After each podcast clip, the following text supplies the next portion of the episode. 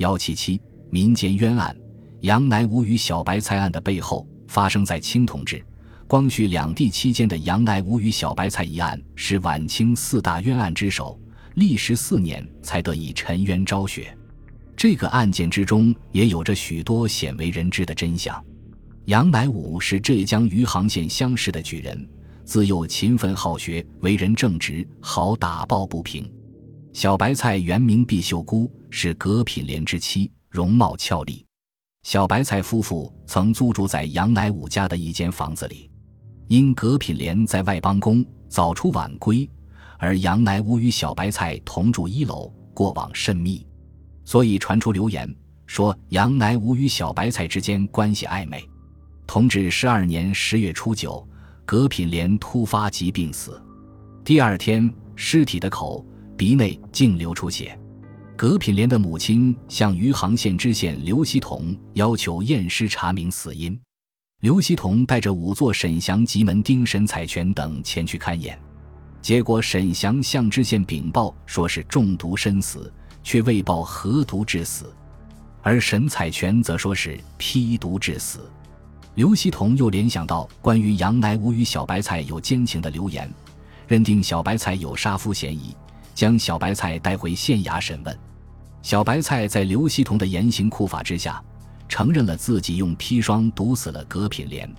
小白菜供述说，他是在十月初五这天从杨乃武手中得到砒霜。在十月初九这天，把砒霜倒入药汤中，让葛品莲一起服下的。刘希同与杨乃武之间本有仇怨，杨乃武曾以滥收钱粮、敛赃贪墨的罪名举发他，刘希同因此而断了财路。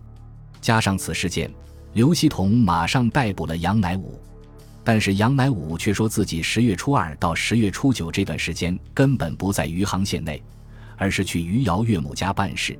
否定小白菜供认的初五交砒霜的事实，杨乃武拒不认罪，但在严刑酷法的拷问之下，最后也不得不认罪。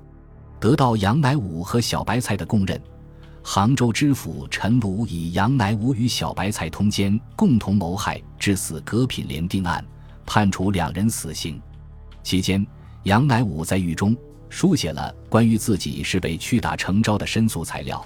由其妻杨詹氏和其姐杨淑英向衙门申诉，经过辗转波折，杨乃武与小白菜案由刑部在北京重审。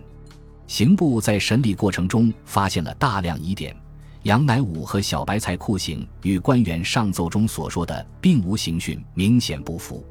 当初提供证词说卖给杨乃武毒药的爱仁堂药店的店主钱坦已经死亡。种种疑点说明这起案子极有可能是冤案，于是刑部决定重新开棺验尸。经过再次验尸，刑部仵作认为葛品莲因病而死，并无中毒现象。自此，历时四年多的杨乃武与小白菜案最终得到平反。朝廷下令汲取了刘希同知县之职。此外，沈祥以及其他相关人等三十多位官员被革职、充军或查办。